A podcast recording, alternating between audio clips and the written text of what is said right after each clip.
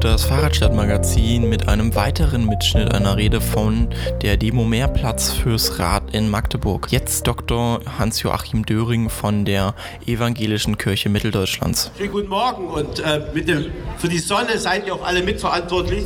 Ich bedanke mich ganz herzlich bei den Organisatoren, dass sie mich eingeladen haben und äh, auf die Einladung habe ich schnell und herzlich reagiert. Es ist auch eine, eine Freude, hier zu sein, euch alle zu sehen. Und äh, es ist wichtig, dass man öffentlich zeigt, gerade in der jetzigen politischen Situation, wo so viel von Populismus gesprochen wird, dass es sozusagen eine optisch sichtbare äh, Mehrheit gibt und dass wir vor drei Jahren den Schreck, als sozusagen der Populismus um sich griff, dass wir nach und nach auch durch, den, durch die Wahlen jetzt eine andere Antwort geben können. Wir kommen sozusagen auch mit dem Radfahren wieder in die Nähe politischer Vernunft und da gehört eine Raddemo mit dazu, denke ich. Die Kirche ist ja eigentlich immer ein bisschen prädestiniert, von Weltuntergang und Apokalypse zu reden. Aber was ich hier sehe, ist eigentlich eine Art Aufbruch.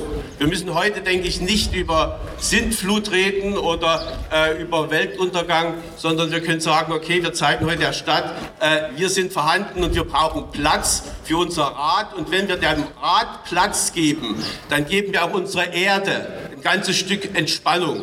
Ich denke, das ist wichtig. In der Zeit, wo alle über Klimaschutz endlich reden, eigentlich schon 30 Jahre, aber jetzt sind die Dringlichkeiten so groß, dass es in der Politik auch ankommt, dass man sich einfach zeigt. Und ich wünsche den Radfahrern, dass sie ihr Selbstbewusstsein so darstellen können, dass bei dem einen oder anderen Autofahrer die Selbstskepsis etwas wächst. Und dass wir es schaffen, dass die äh, immer mehr Leute umsteigen von ihrem Auto zum Rad, jedenfalls dann, wenn das es geht. Und dazu äh, muss natürlich die Stadt äh, oder auch die Politik den Rahmen schaffen. Das wurde schon angesprochen.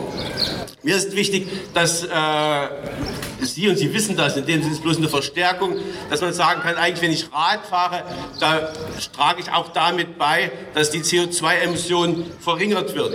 Und wenn ich die CO2-Emission äh, verringere und wenn die Zahl der Umsteiger größer wird, dann hat das auch, wir Kirchen sind ja weltweit äh, vernetzt, auch eine unmittelbare äh, Funktion für das, was in der Atmosphäre stattfindet. Sie haben es gehört, unsere Landeskirche hier beschäftigt sich oft mit, mit Mosambik. In den letzten acht Wochen gab es zwei schwere Stürme äh, an der, äh, am Indik und viele Leute, äh, Hunderte und, äh, sind umgekommen. Wenn wir das, die Radfahrkultur steigern, dann hat das über einen Trickle-Down-Effekt, ist meine Hoffnung, auch eine Wirkung. Und das wenige, was man mit Radfahren machen kann, ist sozusagen auch etwas zum Klimaschutz zu tun. Also eine Reduktion der Emissionen, denke ich, passiert durch Radfahren. Aber es passiert auch noch etwas anderes. In gewisser Weise äh, ist jeder Radfahrer auch so etwas wie ein kleiner Kohlenkraftstoff, äh, äh, Kohlenkraftwerkabschalter, der sagt, okay, wir wollen weniger CO2. Das wenige, was wir tun können, ist viel. Deswegen äh, ist das eine Unterstützung von den notwendigen Kräften in unserer Politik und vor allem der Gesellschaft, die das wollen. Deswegen freie Bahn für, wie heißt das so schön, Rad und Baum. Wir als evangelische Kirche haben uns in dem letzten Vierteljahr auch für ein Tempolimit auf Autobahnen mit 130 eingesetzt. Das ist vielleicht nicht ganz selbstverständlich, dass die Kirchen das machen, aber es ist wichtig, dass das jetzt mal thematisiert wird. Es gibt im Juni da im Bundestag auch eine große Anhörung.